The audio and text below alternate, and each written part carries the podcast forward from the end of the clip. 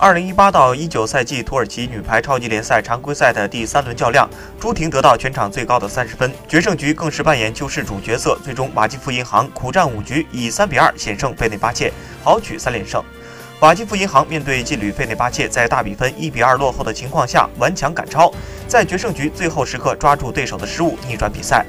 朱婷在关键分的表现帮助球队扭转乾坤。朱婷本场在关键分的表现堪称教科书，成功率高，失误少。她在瓦基弗银行的作用无可替代，越是到关键时刻，她越能体现出自己的价值。这场与费内巴切的强强对话，朱婷几乎一人扛起球队的进攻端，为瓦基弗银行最后胜利立下头功。